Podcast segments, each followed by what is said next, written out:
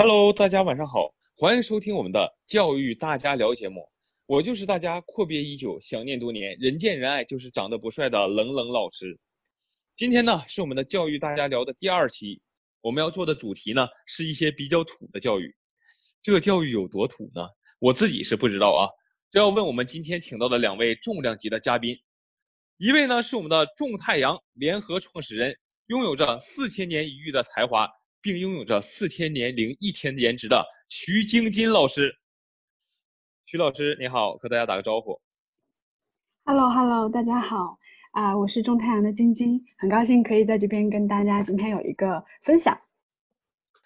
欢迎徐老师。然后呢，还有另外一位嘉宾，自称半吊子金融男，曾经的程序员，如今的教育从业者，爱达实验室联合创始人，是一个每天在镜子面前给自己磕头的。魏林老师，魏老师你好，和大家打个招呼。Hello，大家好，我就是曾经接触过金融、接触过编程，现在终于来到了教育圈儿，希望能够和大家共同交流学习的魏林，很高兴能够来到这里和大家一起分享，谢谢。哎呀，这魏老师挺全能啊，一看就是一个全能的硬核男人。哎呀，二位老师啊，现在马上就要到教师节了，然后俗话说啊。三个老师一台戏，咱们女士优先，先交给徐老师。徐老师，您觉得刚才我说的咱们那个比较土的教育，它算不算是土呢？如果这个土是在地理环境上的话，其实是的，因为中太阳在从二零零九年开始一直到现在，其实一直都在做乡村教育，所以我们应该是在中国离土地最近的这样的一些地区，然后去做一些很有趣的创新教育的尝试。所以对于我来说，哎，这个主题其实是非常非常契合的。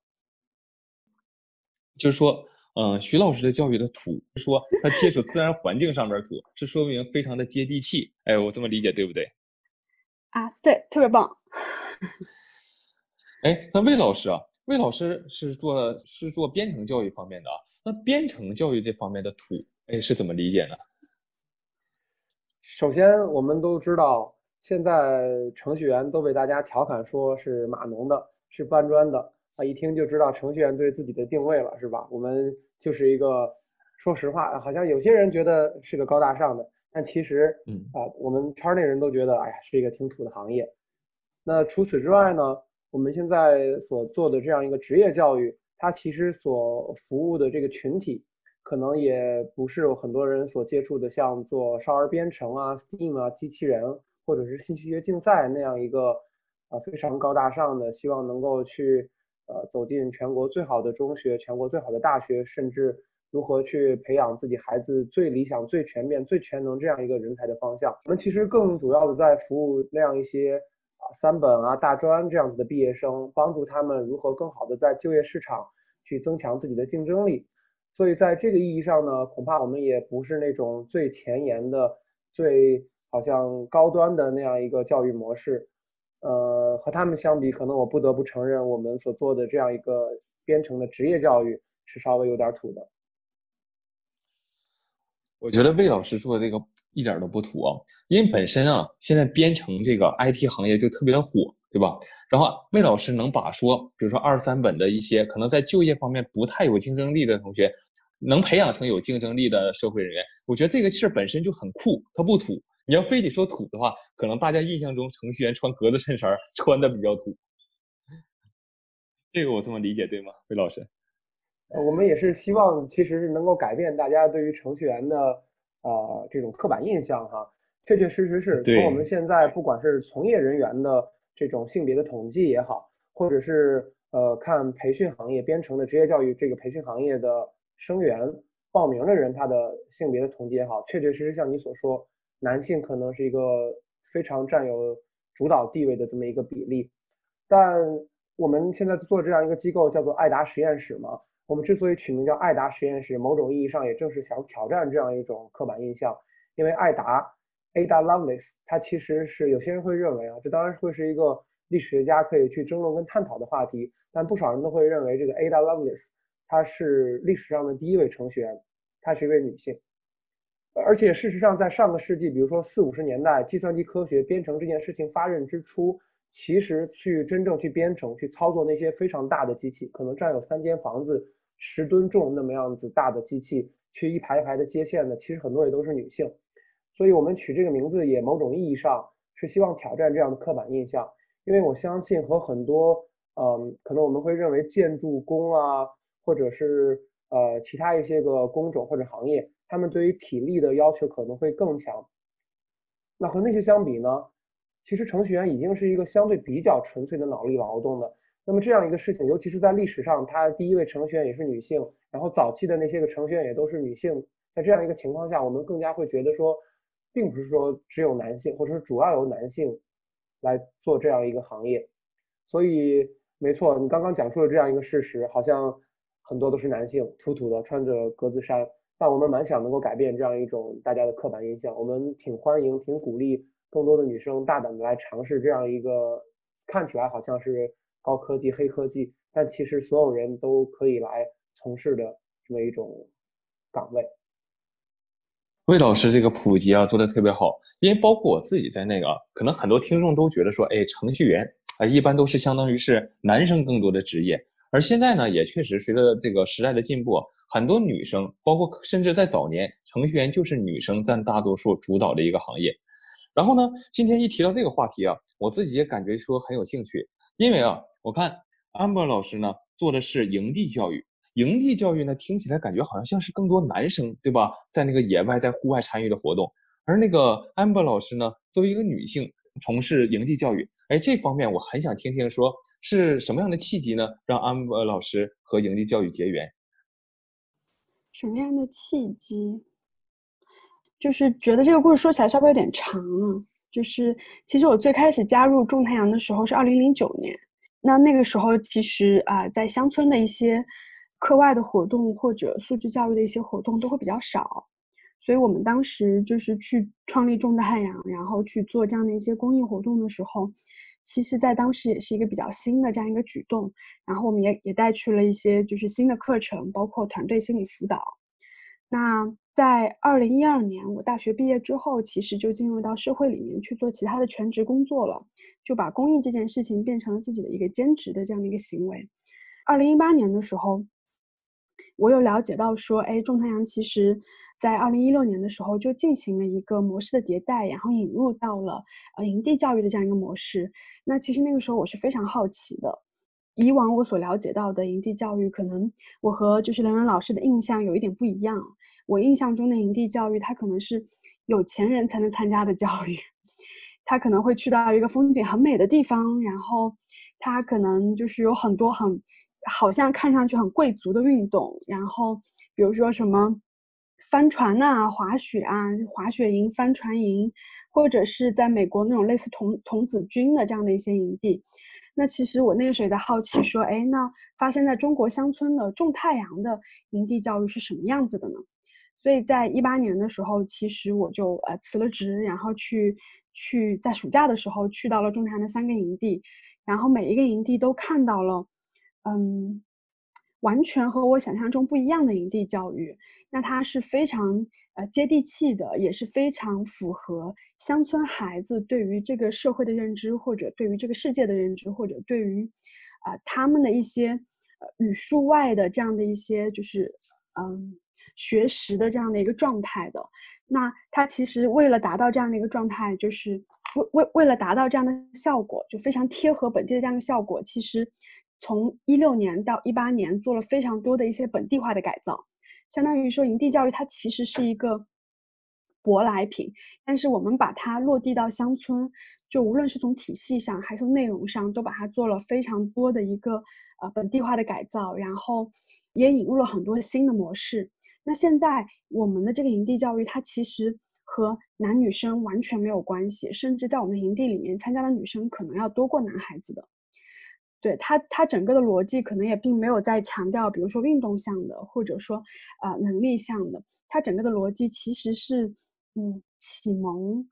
啊赋能陪伴的这样一个逻辑，就是会期待说，在这样的一个夏令营里面，乡村孩子都可以在这边连接到自己，连接到他人，连接到他们自己所处的这样一个乡村的社区。那他们在这边可以有机会去接触到一些。他们平常在学校里可能很难去上的、很难有资源去上到的一些课，比如说建筑课，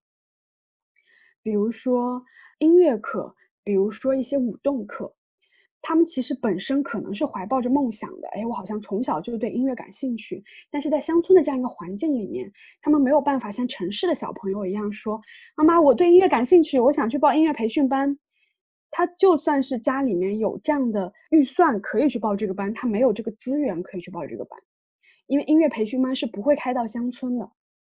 所以对于他们来说，他们对于这些就这个世界的认知其实是很单维的。就是语数外学校家里，没有一些更多的啊与世界沟通和表达的，就是艺术方式也好，或者渠道也好，所以在这个夏令营里面，他们有机会去参加到啊音乐工作坊、舞蹈工作坊、科学科技工作坊、侦探工作坊，啊编程工作坊，对各式各样的工作坊，去得到一些这样各种学科的或者各种艺术不同的艺术方式的一些启蒙。然后他们会真正知道说，哎，音乐的本质是什么？哦，舞动的本质是什么？可能最最最最基层的是对自己身体的了解，是用你的身体去表达你的情感。它并没有那么多，就是你，就你一定要跳拉丁舞，你一定要跳民族舞，你一定要有一段非常完整的表演出来，它才是你理解的这种艺术。而是在我们的营会里面，无论是男生还是女生，他们进入到了这个。舞动的工作坊里面，他们就可以用自己的身体去表达我对中国武术的热爱，我对我们家门口大树的热爱，我对我的兄弟的这种兄弟情，我想要通过我的身体去表达出来。对，所以在我们的营地里面，就是呃，从来都无关乎来参加的人的性别是什么，也无关乎我们的志愿者，我们的志愿者导师他的性别是什么，在这个里面都是一个就是啊。大家互相连接的这样一个过程，然后互相陪伴的这样一个过程。嗯，从 Amber 老师的分享中哦，我能感受到说 Amber 老师对这份工作的一份热爱。嗯，因为这一点啊，我自己特别感同身受，因为我自己也是出生在小城市，在小城市的确啊，教育资源的话跟大城市是没法比的。所以说，如果当年我有这么一个机会，有种太阳像 Amber 老师这样的人，然后能带到我身边。我自己可能从小啊得到的成长要比后来要要多得多，所以这一点的话，我觉得安博老师你们做的事情真的是特别特别的伟大，就相当于是把一个本来富人能进行的一个教育，然后转化成了乡村特色营地教育，啊，这一点的话确实是啊，真的是很厉害。哎，那魏老师，我听说的话，然后您之前的话是也是进行过一些过素质教育相关的一些探索，这个是吗？啊，对。而且，其实刚刚听到 Amber 分享他们在做的这样的内容上的变化，就比如说更多的引入了，比如说啊音乐啊、舞蹈啊、艺术啊各种各样的工作坊，呃，其实也让我挺有感触，或者说会有一些个曾经有过的疑惑，也想拿出来再趁着机会探讨一下。呃，就像刚刚龙龙老师说的，我也曾经接触过这种，主要是 K 十二，尤其是小学低年级这个群体的。我们叫它素质教育，叫它通识教育都 OK 了。那在我接触这个群体的时候，或者说在我进入那个呃领域，这个小学低幼龄的素质教育领域之前，其实我就在想说，我自己会希望做一个什么教育呢？我当时给自己提出了这样的呃三个设想。第一个，我说我希望我做的教育是有趣的，对，因为我觉得很多人天生的时候，小孩生出来他是有很强的好奇心的，然后。我们现在的很多个教育方式，尤其是那种反复做题，他可能会打压一个人的好奇心。慢慢的，他曾经可能问出一些非常尖锐，甚至让我们成年人不好意思的，但其实是很天真的，然后也很有价值的问题。但他逐渐的会丧失这样的好奇心，丧失这样的兴趣。然后我希望我做这么一种教育。那第二点呢，我希望我的教育是能够发现，同时培养一些个人对于科学或者说对于知识的审美与情绪的。当然，这两个都还是很常见的啊。我们很多从事创新教育或者素质教育的人会希望达到的目标。但当时在第三点，我还提了另外一个点，就是我希望我的教育是能够，起码不违背，最好是能够促进教育公平的。因为我发现，想要满足前两点的话，我已经看到很多人在做，比如说教人打网球，对吧？能够促进你团队合作，能够强身健体，能够让你敢于表达等等等等一系列的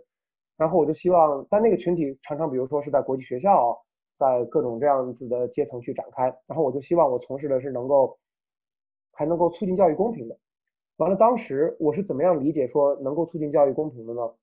因为我自己是有编程的背景嘛，然后我当时就想，刚好我在国外接触过，我觉得蛮酷的跟编程相关的课程，我希望能够做一些个借鉴跟移植。完了，我当时就想说，那么我做这个东西，我希望它在一定意义上，或者说它能够有比较好的衔接的，能够帮助人回归 K 十二，或者说能够不耽误他的考试分数。那在这点上，其实是我和刚刚 Amber 老师就蛮想跟呃冷冷啊 Amber 都一块去讨论的一个点啊，就是我后来会思考，为什么我现在做做职业教育的时候，我给自己提了也是一个底线，就是我觉得我做职业教育，那么我当然会希望像比如说 Amber 提的，如果我有一些学员，我能够帮助他更全面的成长，让他也体会到什么是美，有一些艺术，有一些关于勇气，有一些关于批判性思维的成分等等等等，我觉得那些都很好。但是我一直觉得我的底线是，他的职业技能要学好。那我是做编程的呢，那希望他在这儿经过比如说几个月的学习之后，真的到就业市场上可能是能有竞争力的。在这样的底线之上，我才会去想着去尝试渗透更多的关于比如说全人教育的内容。那么类比到刚刚 Amber 老师提的那个，就是我一直在思考说，也许这些个学生会不会他们无论是从他们自己的角度，无论是从他们父母的角度。或者是无论从他们未来发展的角度，他们学好一些个语数外，会不会也是有价值的？因为我在北京的时候也去啊一些个公益机构做过志愿者，去那边的打工子弟学校去给他们做一些个课程。其实我们也会有做英语，也有做编程，也有做足球等等等等。然后有偶尔也会给他们去课外去补课，就比如说三五个学生来，然后给他们辅导课后作业。然后我们能够感受到有些家长其实对你。来给他们教数学、教英语，其实是有很真切的需求的。完了，在这个意义上，我也会觉得说，那么编程职业教育，在能够讨论那些理想的元素之前，让他们有一个扎实的职业技能的训练，其实是他们很真切的一个诉求。他们要走向社会，他们可能家境，因为我们也知道，考上专科或者三本，其实往往可能也是中下阶层吧。如果从统计数字上来看，哈，可能是中下阶层多一些。完了，越是那种上一代人就已经是知识分子，或者是呃工程师，或者是企业家，他们的子女越可能得到更全面的发展和锻炼，也许能够进入到比较好的学校，甚至是去国外留学。所以，对那么一个他可能来上我们这样一个编程的职业教育的时候，本身他已经有比较强烈的愿望，说我希望能够挣钱养家，我希望能够找到一份我还算满意的工作。对于那样一个群体的时候，我就在想说。可能我们应该怎么去比较好的去平衡一个理想的教育模式和一个现实的呃这种学员或者是家长，如果是低幼龄啊，我相信家长的诉求会更强烈，平衡这种理想和那种现实诉求之间的关系。嗯，是的，就一直以来到现在都还是我的一个困惑，其实。嗯，好的，感谢魏老师的分享。两位老师做的其实相当于都是帮助我们，是相对来讲出身的可能是偏中下阶层的一部分孩子，在童年时期无法接受到更好的教育，然后能帮助他们成长。这一点的话，我感觉两位老师的话真的是要为你们点赞。那现在的话，我比较好奇一件事情啊，就是说，假如说营地教育这些孩子呢，他们在乡村开阔了一些眼界之后，后来的话，如果说是咱们。没有说是长期服务的话，特定的话，某一定群体的话，他们会不会说离开了说咱们的帮助之后，回到乡村的话，又遇到比较现实的物质匮乏呀？会不会有一种心理上的落差呢？这个徐老师，您看有没有这方面的一些故事啊或经验？嗯嗯，我们其实还蛮常被问到这个问题的。然后我我想分享的是，我们在一七年和一八年的时候，有有在恩施的一所小学连续办了两年的夏令营。第一年的夏令营结束之后，我们第二年去的时候呢，校长就跟我们说，有一个反馈是他没有想过的，就是去年参加了我们夏令营的孩子成绩都提高了，然后学校里面的氛围改变了，就是。因为校长看到了孩子们在夏令营里面的这样的一个开心的这样的状态，包括大家都非常非常期待第二年可以再继续参加，所以校长在呃第一年的夏令营结束之后呢，就跟全校的孩子说：“哎，我们现在有一个特别棒的夏令营，然后我邀约了他们明年再来。那会希望说这一个学年有进步的人，我就会推荐他去参加夏令营。那，这个进步并并不仅仅是成绩上的进步，还有可能是其他的一些行为或者是其他方面的一些进步。只要是你有进步的，我都可以会推荐你去参加这个夏令营。那因此，他们整个学校的这样的一个。”爱学习的风气都变好了，对，所以，嗯，对于我们来说，我们现在做的一些就是乡村教育普惠的一些产品，其实还没有能力可以去改变乡村教育的一些生态。就是比如说，我们今年有遇到一个三年级的孩子，他完全不识字儿。就是我们在一起读绘本，读读最简单的城市里的孩子，可能大班都在读的绘本，他不认识字儿，根本读不下去。那这样的孩子，其实我们是没有办法通过一个营地教育这个十五天的时间，去真的让他在识字的这个方面有一个长足的成长的。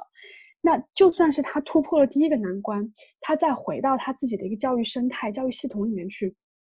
他依旧是跟不上现在的那一个统一的那一套课程的，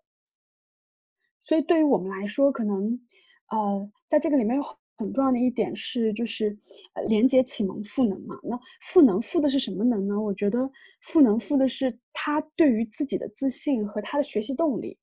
就像是在第一个例子里面说的那样，为什么大家的学习动力提高了？因为大家很向往这一段就是难忘的经历。那如果具体到个人的话，啊，比如说我们也是一七年和一八年都在四川的一个营地，一个一个乡村，然后做了两期营地。那会有一个小男孩，第一年的时候非常非常沉默寡言，那他到了第二年的时候，就把自己收拾的非常干净利落，而且勇于表达，在所有的场合都积极举手。那这个就是一个非常直观的一个赋能，就是我们并没有去改变他学习语数外的能力。但是我们让他在这个营会里面有了安全感，并且让他相信我其实可以。好像我想学什么东西也会很难，但是我好像是可以的。这么多上过好多好的大学的志愿者的哥哥姐姐都说我可以，以前从来没有人跟我说过我可以，他们都说我可以，那我好像应该是可以的。所以他一个非常直接的改变是。当他，因为他在我们的营地是讲普通话的，然后他普通话特别特别不好，但是我们营地都是要求大家讲普通话的。然后他说他回到他自己的生活中去之后，伙伴们嘲笑了他的普通话，就是说：“哎呀，大家都讲土话，你你还讲什么普通话？这不是别扭吗？”但是他非常有自信和有勇气的坚持下来了。他说：“哎呀，你们多听听就习惯了，我觉得普通话也挺好的。”他敢于在他的这样的一个社群里面去相去去去坚持这样的一个一个勇气，然后去坚持这样的表达，即使大家大家去嘲笑他的可能就是一个现状，就他普通话确实讲的不好，但他很愿意去练习，他也很愿意把这个讲的不好的东西去展现给大家面前，而不觉得不自信。那如果他在我们的营里面有这样的成长，那我觉得无论他未来是是不是九年义务。教育结束之后，他就辍学了，他没有再念高中，他去打工了。我相信他面对生活的这样的一个心态，然后他去解决生活中的难题的这样的能力，都会和没有参加营地之前是不一样的。嗯，我不知道有没有回答到，就是冷冷老师的一个疑问。嗯，这个的话，我是真的切身也是能感受到的，嗯，因为确实对于像我，包括说从小城市出来的人，其实刚到大城市的话呢，也会有一种说不自信的感觉，就觉得自己的眼界啊和包括自己的眼界，然后没有周围同学的话开阔，也觉得自己没有说周围同学优秀，其实是会有一种自卑感的。嗯，当时在我读大学的时候，我也是参加过一个类似的一次公益活动。那次公益活动中呢，本来我在大学一开始过得挺不开心的，就是觉得自己处处不如别人。但后来也是说，通过营地的话，大家都相信你，大家都觉得你能行。现在来讲，我都会记得说那个营地里每天跟我们说的一些话呀，然后说是给我们做的一些那个活动，我都觉得说对我的人生是改变很大的。这一点的话，那时候我已经成年了，我都有这么大的改变。我相信，对于这些孩子来讲，从小的话能得到这种认可，对于他们长大来讲，其实是一种很强大的一个知识。因为我自己本身就是一名班主任嘛，接触的孩子就是比我那个时候要小，都是中学生。现在我特别能需要，能能了解他们在成长过程中是多么需要别人的认可。这点是能很感动，嗯，这点的话我是特别能感同身受。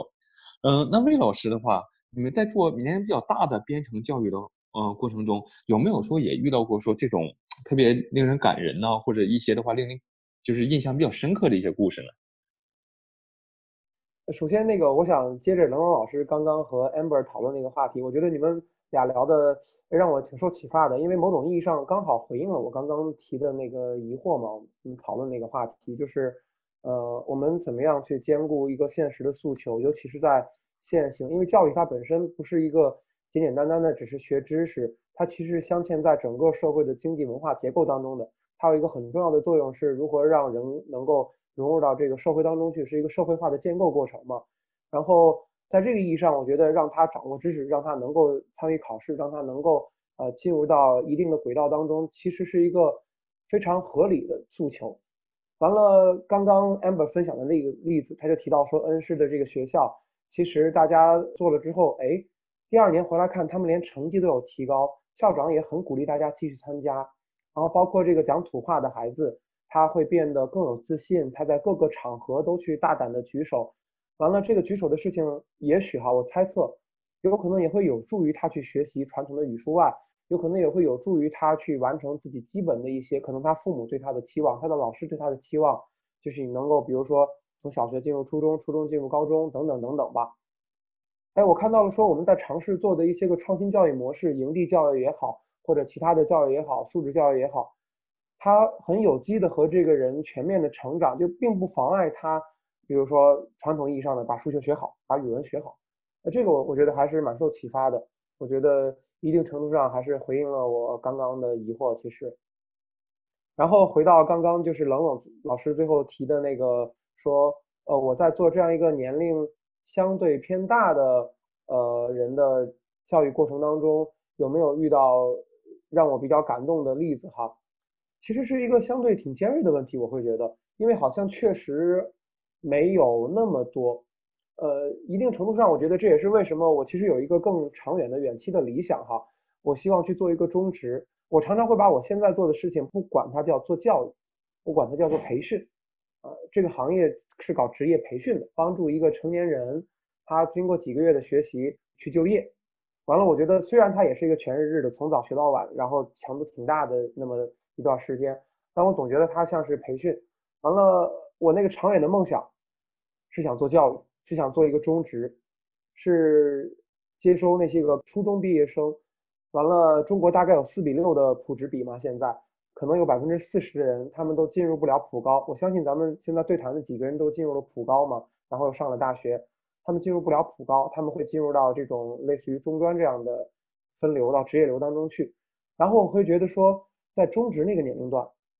可能这个人具有更强的可塑性，他已经不是一张白纸了，这个我们当然要承认。但相比于我们现在所主要服务的，可能是二十多岁、二十三四岁，甚至大到三十岁都没有太大问题。和这个年龄段的人相比，他可能具有更强的可塑性，他会去更多的在学习某种专业技能的同时，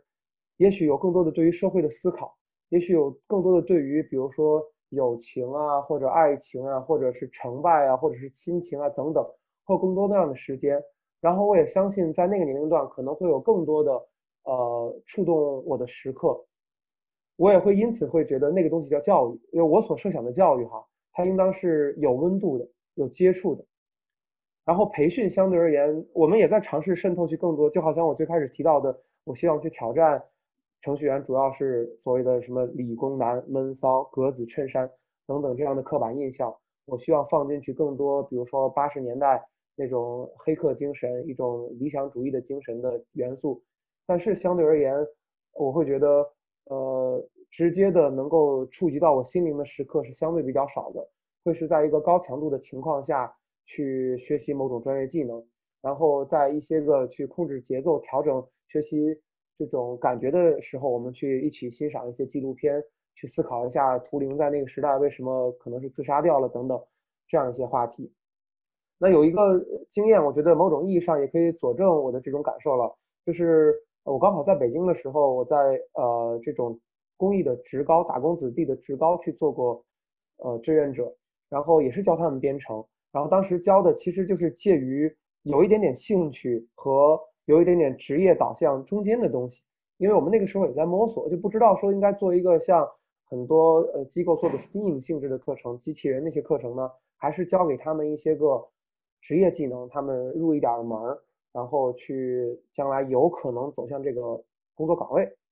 所以跟一些个十五岁左右，十五到十六七岁这个年龄段的一些学生们打过交道，然后还真是我觉得让我很多时候挺感慨的。包括我记得我每个星期可能，呃，过去的时间也不是那么长，比如说两三个小时这样子，然后长的时候可能有四五个小时。然后我记得我们当时呃给他们设计了一个期末的那种 presentation 的性质，他们会用比较简单的 Python 语言对一个机器人编程，然后我带着他们一块儿去做那个演练，然后给他们掐表去算时间，然后他们如果按时的对着那个 PPT 讲完了，其实对于那个。他们很多其实也是流动儿童，然后父母比如说在北京打工，就对于那样一个群体啊，他们 PPT 都做不利索，做的不是很很溜，就更别说能够在理想的时间跨度内完整的把，比如说这十页 PPT 全讲完。然后我印象还很深，就是我帮他们练了三四遍的时候，有一回他们虽然讲的还是不是那么流畅，磕磕巴巴的，但是他们真的是在合理的时间把这几章全部该要的要点。啊，即便不是那么抑扬顿挫的讲完了，然后我们就非常开心。然后在那样一个比较热的，然后我们开了两个风扇，都没有空调的那个教室里啊，我也很激动。然后跟他们击掌说很好，我们再来一遍，就会有这样的时刻。完了，我们一个学期结束的时候，呃，我们还有一个同学做了一个，我我所服务的那个机构叫做蝌蚪食物学堂，他们有自己的一个 logo，是呃是一只蝌蚪，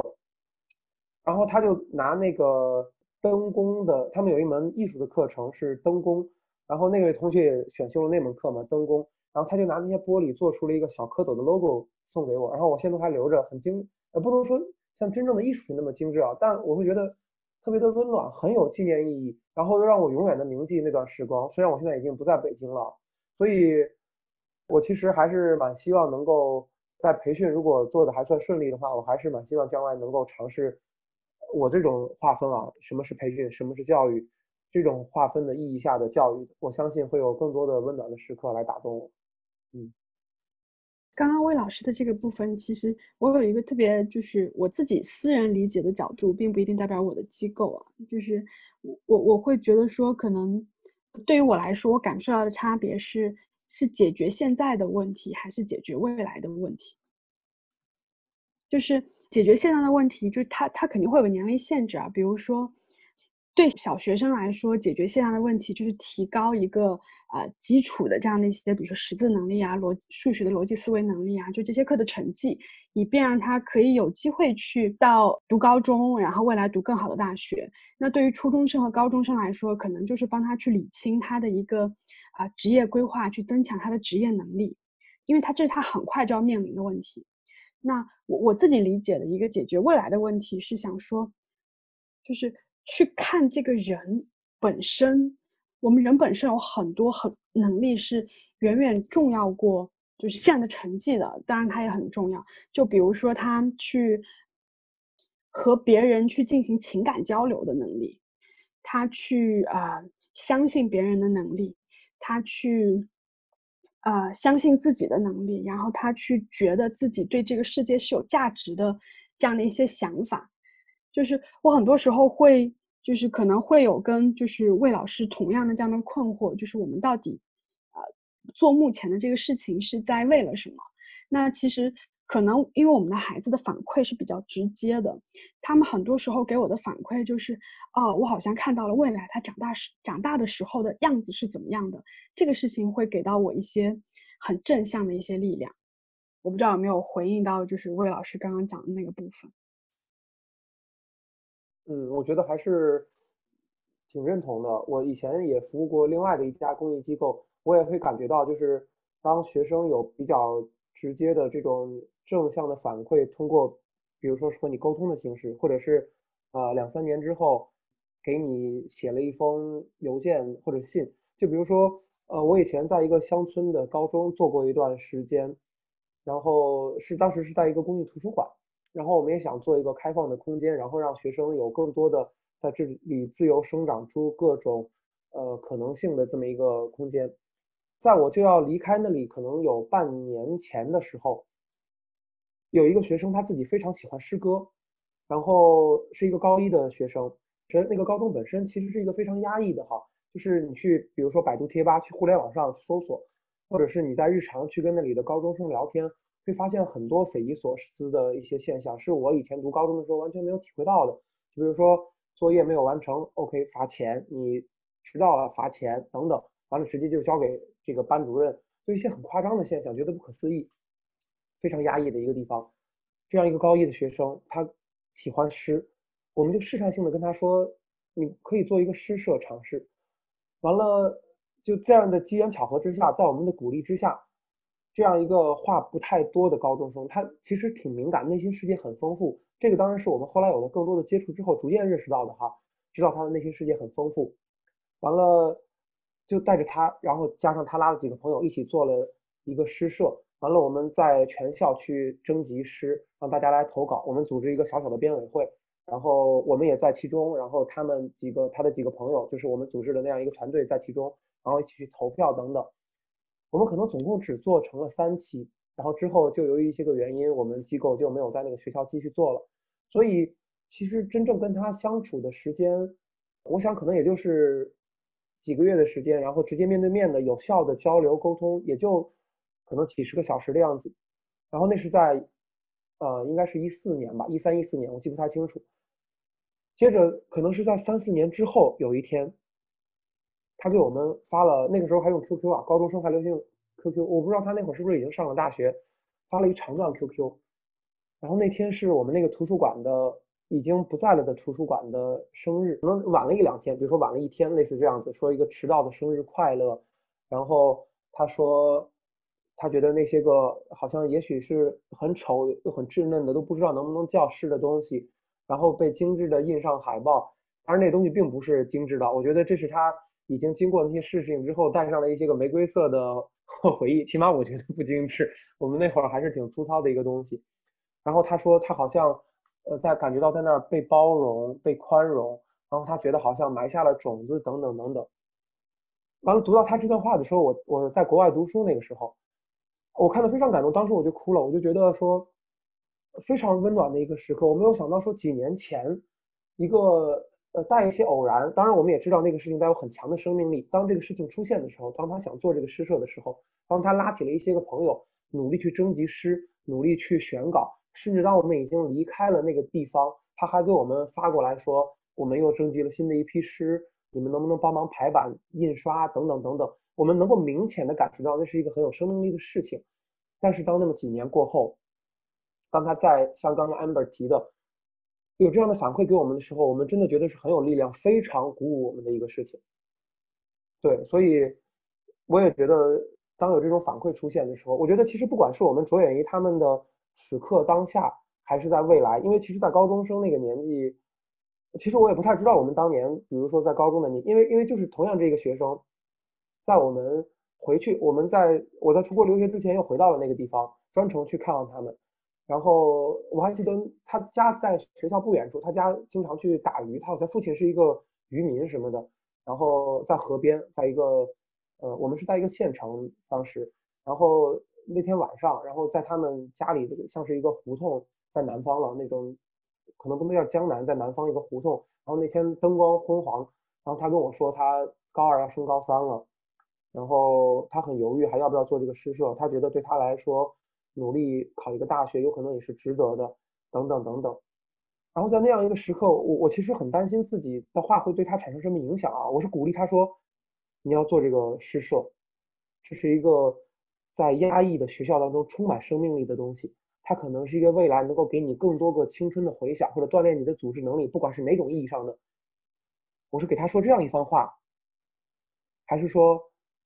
在中国的这样一个现实情况下，我觉得你确确实实，你能够上一个大学，比你辍学高中生去社会上面临的压力会小很多。你会有四年的缓冲期，你会有更充分的时间去接触这个社会，等等等等。然后就在那样一个晚上，在那样一个灯光下，在那样一个路口，就当他对我，我觉得他可能是有点艰难。他他向我们这样曾经带领他们做出施舍的人提出这样一个可能有点勉强、有点不好意思的诉求，说我在考虑说我高三要不要努力学习的时候，我其实特别为难。我当时我就说我应该给他哪种鼓励？完了，我其实最后就是 说了一一通类似车轱辘话，什么都就既没有说我觉得你应该高考。我也没有说，我觉得你应该做施舍。我大致就说了一通，说我觉得你做哪个，只要你问清楚你此刻的内心，你做哪个都不后悔，然后努力的去追求，我觉得都是没有问题。就类似于说了这样一一一些个无关痛痒的话，甚至都没有跟他很多的去分析一个当下的利弊等等。所以在这个意义上，我觉得可能不管是着眼于现在还是着眼于未来，可能这个都不是那么关键的了。也许，但是如果有正向反馈出现，有学生。来自他们，呃，亲口的表达，或者不是亲口文字的，时隔了几年的表达都 OK，然后会给我们非常大的这种鼓舞的力量。嗯，这是我的感受。两位老师分享的故事真的是很精彩啊，让我感觉到我自己现在都有种说想加入说，呃，从事营地教育或者是从事编程教育了。哎，那现在的话，我其实很好奇一点啊，假如说啊，就现在我呃想转行。进行营地教育或者是进行编程教育，那两位老师的话是给从事相关就是想从事相关教育的一些小白，然后有什么建议呢？嗯，徐老师，比如说想我想从事营地教育，这个您会有一些什么样的建议呢？呃，对我可能首先还是会先澄清一下，就是如果你想从事的营地教育。它是国外的那一种，还是现在中国城市的那一种，还是在乡村的这一种？可能对于大家的这样这样一个最基础的一些诉求都会不太一样的。然后，嗯，我我可能我可能会把它放到一个更大的命题来来跟大家说，就是你想不想去实现自己想象中的教育的那个样子？就是那个样子，有可能是营地教育，也有可能是在乡村教育生态里面的另外一种方式，也有可能是像魏老师在做的一个，就是呃职业教育，编成职业教育，也有可能是其他形式。但它是你想去实验的、实现的那样的一个想象中的教育，你觉得它很棒，你觉得你被它鼓舞过，或者你见证过它真正的在对人发生影响。那我我自己觉得就是。有一句话是特别鼓励到我的，就是当你有这样明确的一个蓝图出现在你的脑子里的时候，并且你确认它就是你在未来一段时间内，或者在你未来的这样的一个下半生的这样的一段时间内，特别特别特别想要去实现的，他的那个愿力足够强的话，那就就一句话，那就是去做，去找到类似的机构，他们是怎么做的，他们在做什么，他们需不需要招人。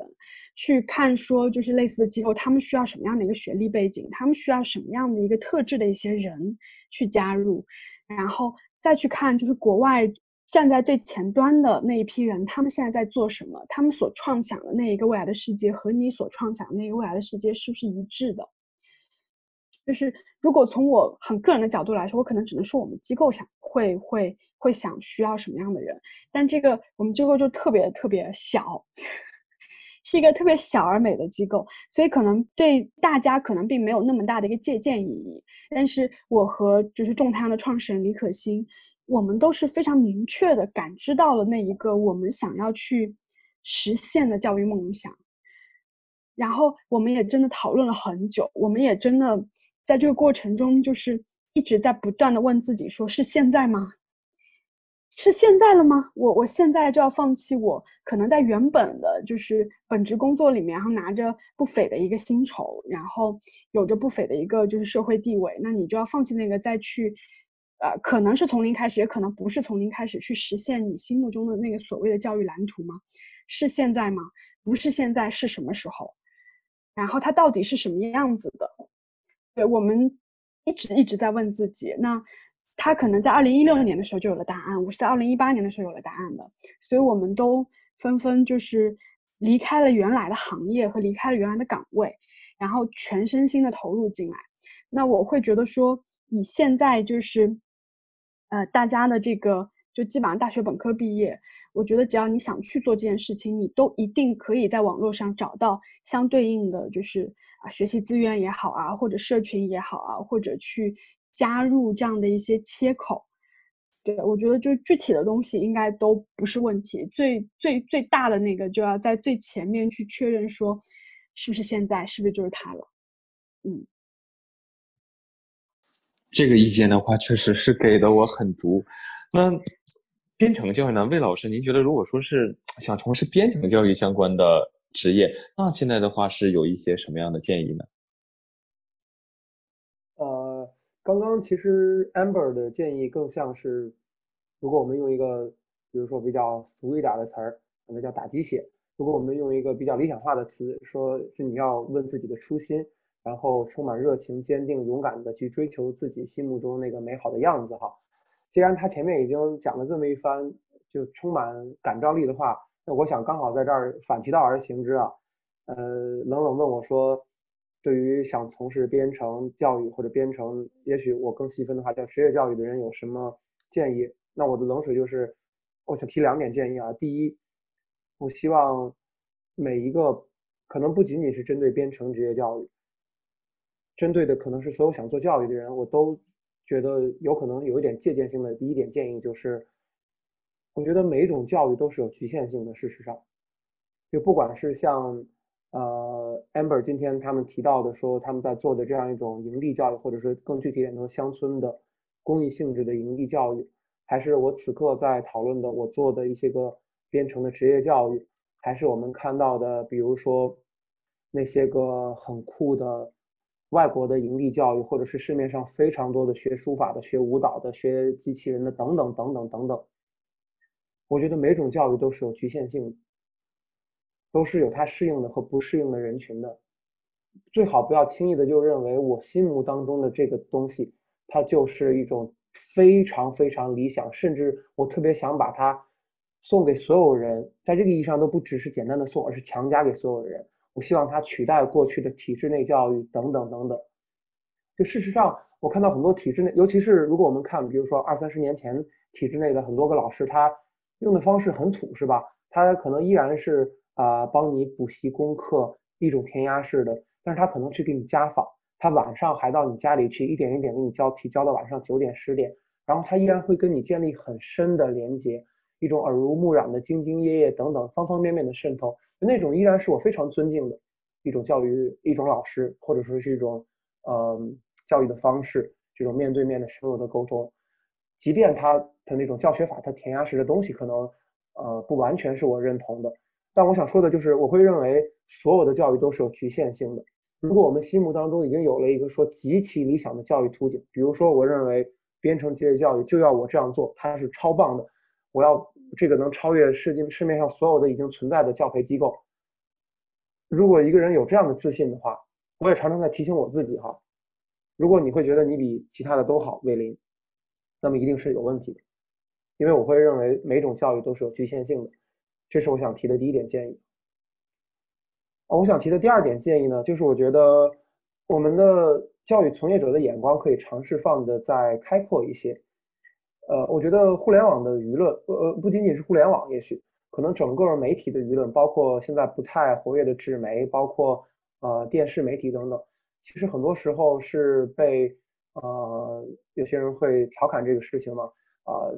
一些大学生，甚至可能是一本的什么二幺幺的大学生，被这个群体，被一线城市他们那个群体所占领的，主要是他们的声音，然后有大量的人其实是沉默的大多数。被这么一群我刚刚提到的群体占领的声音，会给大家一种感觉，说现在我们做教育啊，要做什么？比较火的可能是在在我这个跟编程相关的哈，比如说 Steam，比如说是少儿编程，等等等等。然后尤其这两年有什么互联网加，然后又是这种线上的模式啊等等，这个我当然不反对啊，我觉得确确实实是有很多机会，而且是确确实实是真的有改善。教育体验的机会的，但与此同时，我觉得还有大量的市场可能没有被我们看到，或者是大量可以去做改进的空间。有点让我想到说，比如说这两年一个很火的，哎呦，这有点打广告的嫌疑是吗？这一个一个购物的，很多人指责假货的一个 A P P 是吧？拼多多，完了啊，包括前两年，我我感觉好像曾经有很多人很不能理解的一个，就那个叫快手的视频 A P P，完了，我觉得他们某种意义上就是他们发他们在尝试去服务另外一个市场，然后那个市场本身是一些过受过高等教育的人不能够很好的理解，甚至会有点轻视的一个市场，完了，他们在那样一个市场野蛮的生长了起来。呃，在这个意义上，我想说的，就比如说回到我刚刚谈到的那个统计数字，我们作为上过普高、上了大学，甚至是上了好大学的人，也许都很难想象说，中国有一半的人，有将近一半儿，百分之四十左右，百分之四十人上不了高中，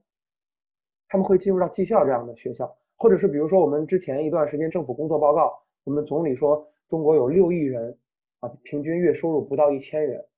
啊，这在我们在一线城市生活的人看来，可能简直觉得不可想象。一个月一千，这什么概念？租个房子都不够。但事实上，我觉得，如果一个人想要进入教育领域的话，其实不妨尝试把自己的眼界放得更开阔一些，可能有非常广阔的一个领域可以让我们有所作为。嗯，这是我的第二个建议。嗯。哦，我再补充一下嗯。对，因为魏老师讲了，就是特别多现实的这样一个状况嘛，我也特别想在这里就更新一个，就是比如说我现在已经全职在种太阳的这样的一个机构里面两年了，那目前我的教育理想实现了多少呢？进度条可能只往前走了百分之五，或者只往前走了百分之十吧，就是，嗯，所以刚刚魏老师说，哎呀，那个你的那个理想的教育图景，它可能。没有那么理想，或者他可能很远，或者他可能怎么样？就是“理想”这个词可能本身就要打上一个引号。那对于我来讲，就是他在那么远没有关系，但是我觉得最重要的就是现在你要有那样一个就是决心，说：“哎，我愿意未来五年，或者我愿意未来十年投身在这个里面，现在就去让它发生改变。”我也可以接受，我两年时间只把我的那个进度条推进了百分之五。我三年时间只推进了百分之十，然后我可能五年也只能推进我的那个梦想蓝图的那个部分的，也可能只有百分之十五，甚至你还有可能性是，你往前推了百分之五，哎，它又回来了，它又倒退了百分之二，因为你你你，其实如果你是真的是从零到一这样去做一个创新教育的话，你还需要存在一个验证的过程。就是你不知道它是不是真的可以带来改变，你不知道它是不是真的可以起到作用，然后它也需要时间来证明。所以，就是前面我所谓的做好准备，可能要把这样的我可能会遇到很大的挫折，或者它可能会很长，或者我可能就是会有一段时间会面临这样的迷茫，它的压力是非常大的。就是把面临这样境遇的这样的一个心理准备，也是需要在。前期的时候去充分考虑的，并且觉得，哎，我好像可以接受这个，我好像可以去越过这样的难关。我觉得这个时候才是那个，就是现在这个时间点的那个点。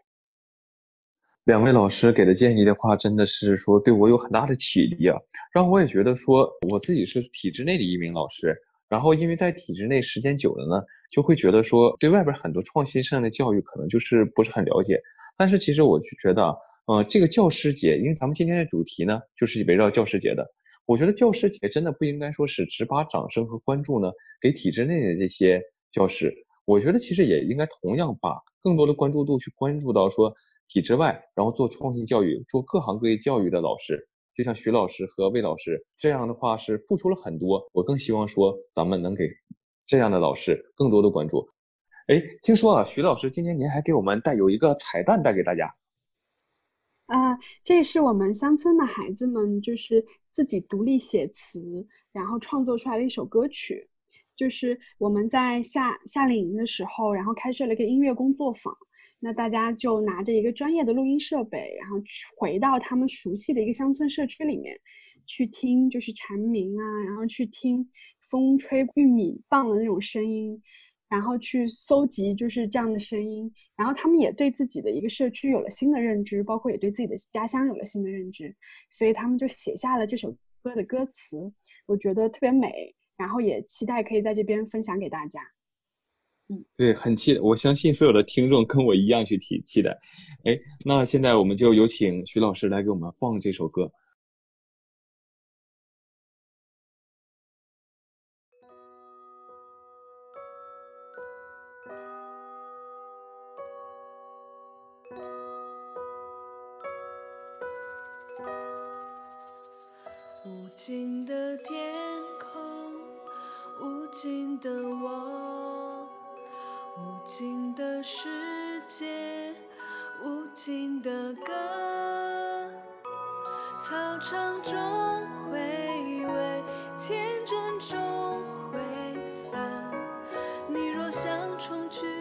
注定无天涯。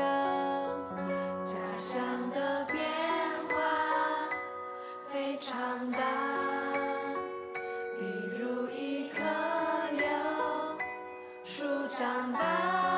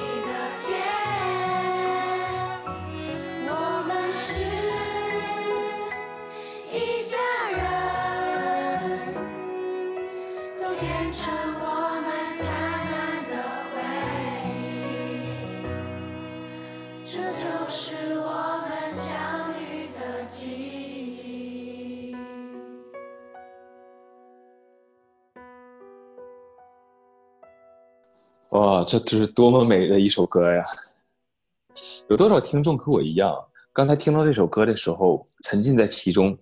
久久的不能自拔？因为可能很多人不理解啊，为什么去做这样一项公益教育？它可能不赚钱，不盈利，但是我觉得从这个歌声中，我们能感觉到，这就是自然的声音，这就是最美的声音，它是不能用金钱而衡量的。而做这件事的人，我相信他们的内心一定是最富足的。感谢徐老师带给我们这么美妙的声音。嗯，今天时间关系啊，然后感谢两位老师今天的分享，然后让我们呢对营地教育和编程教育呢也有了更多的了解。那咱们今天的节目就到这里是结束了，欢迎各位听众来关注我们爱的 VCU 唯有教育大家聊的播客节目，我们会定期邀请嘉宾来分享一些有趣有料的话题。谢谢大家收听，我们下期再见。好的，谢谢大家。拜，谢谢。